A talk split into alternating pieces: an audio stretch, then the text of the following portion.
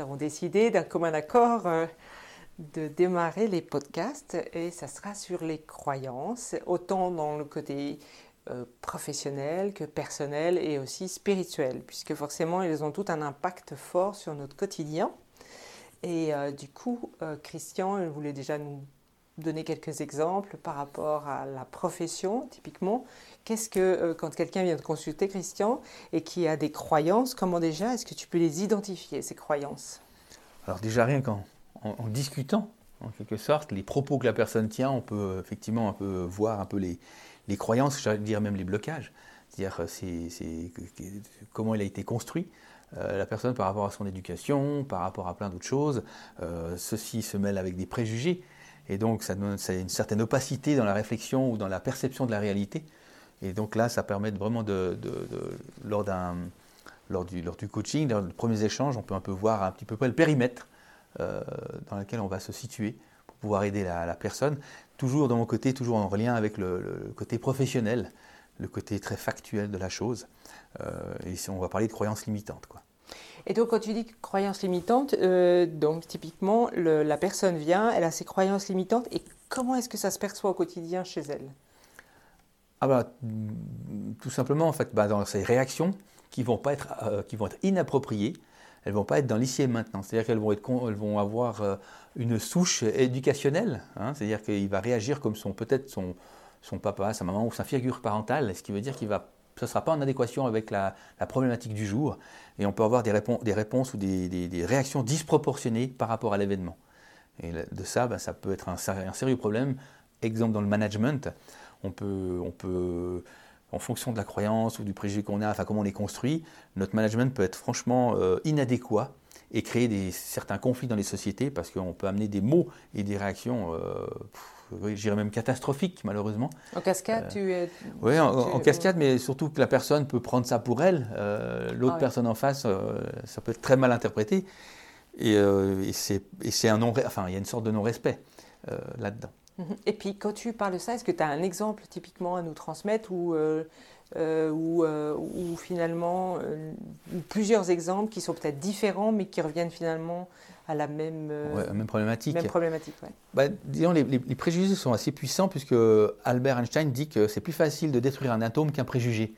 Donc les préjugés, c'est fort, c'est puissant, paradoxalement, à quelque part, mais euh, ce qui est par la croyance, une, il y en a plein. Alors attention, je ne fais pas de, hein, de, de, classification, mais une des croyances, on dit que les Corses sont des flemmards, par exemple, eh bien c'est un préjugé. Et si vous avez ce préjugé en tant que management et que vous avez des, des personnes Corse que vous managez, ben, vous allez automatiquement avoir un regard biaisé ou une discussion biaisée ou des propos biaisés.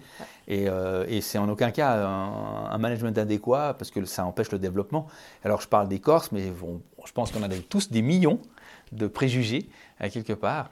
Et l'idéal, c'est de les, revisiter, ces préjugés. Si on se dit, OK, un, Corse est flemmard, OK, peut-être, peut-être pas, mais c'est d'aller vérifier le jour où on est un Corse, voir si c'est vraiment une flemme ou pas et, de le mettre en action, enfin d'oser affronter ce, préjugé que l'on a, de, le vérifier, et c'est un, travail au quotidien.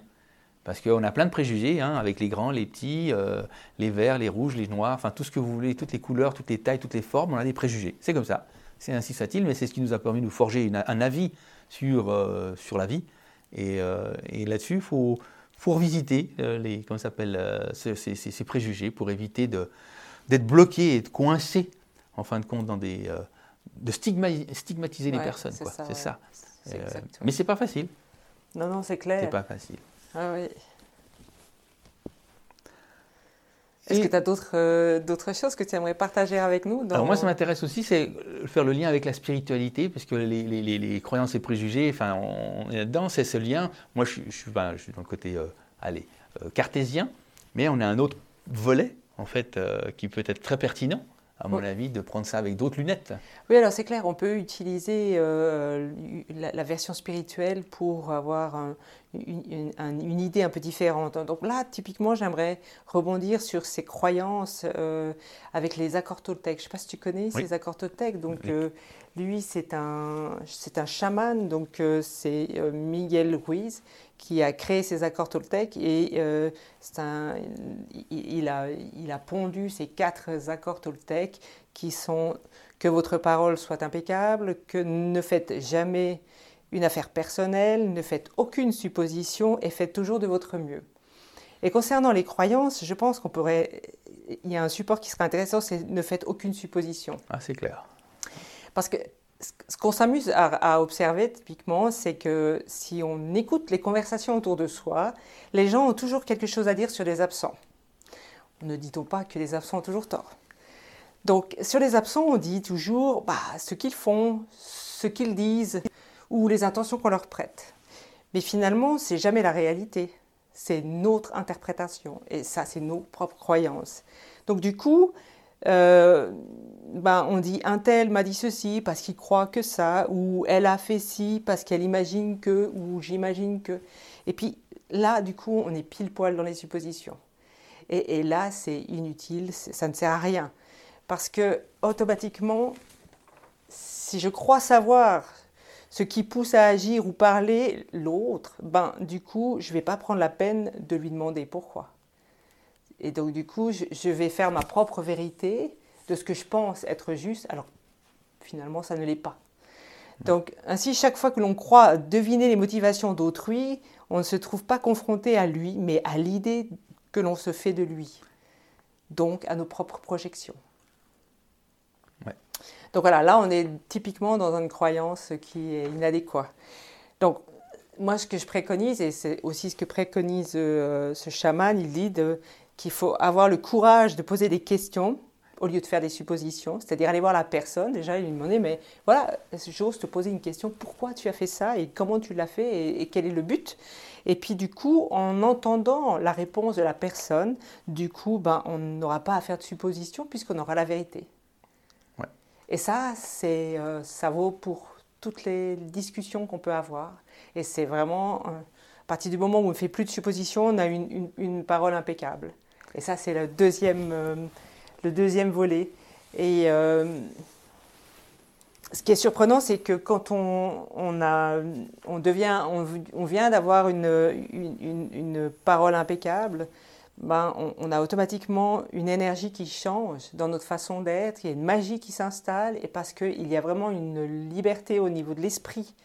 Et du coup, on, on est plus attentif à soi que à ce que pense l'autre.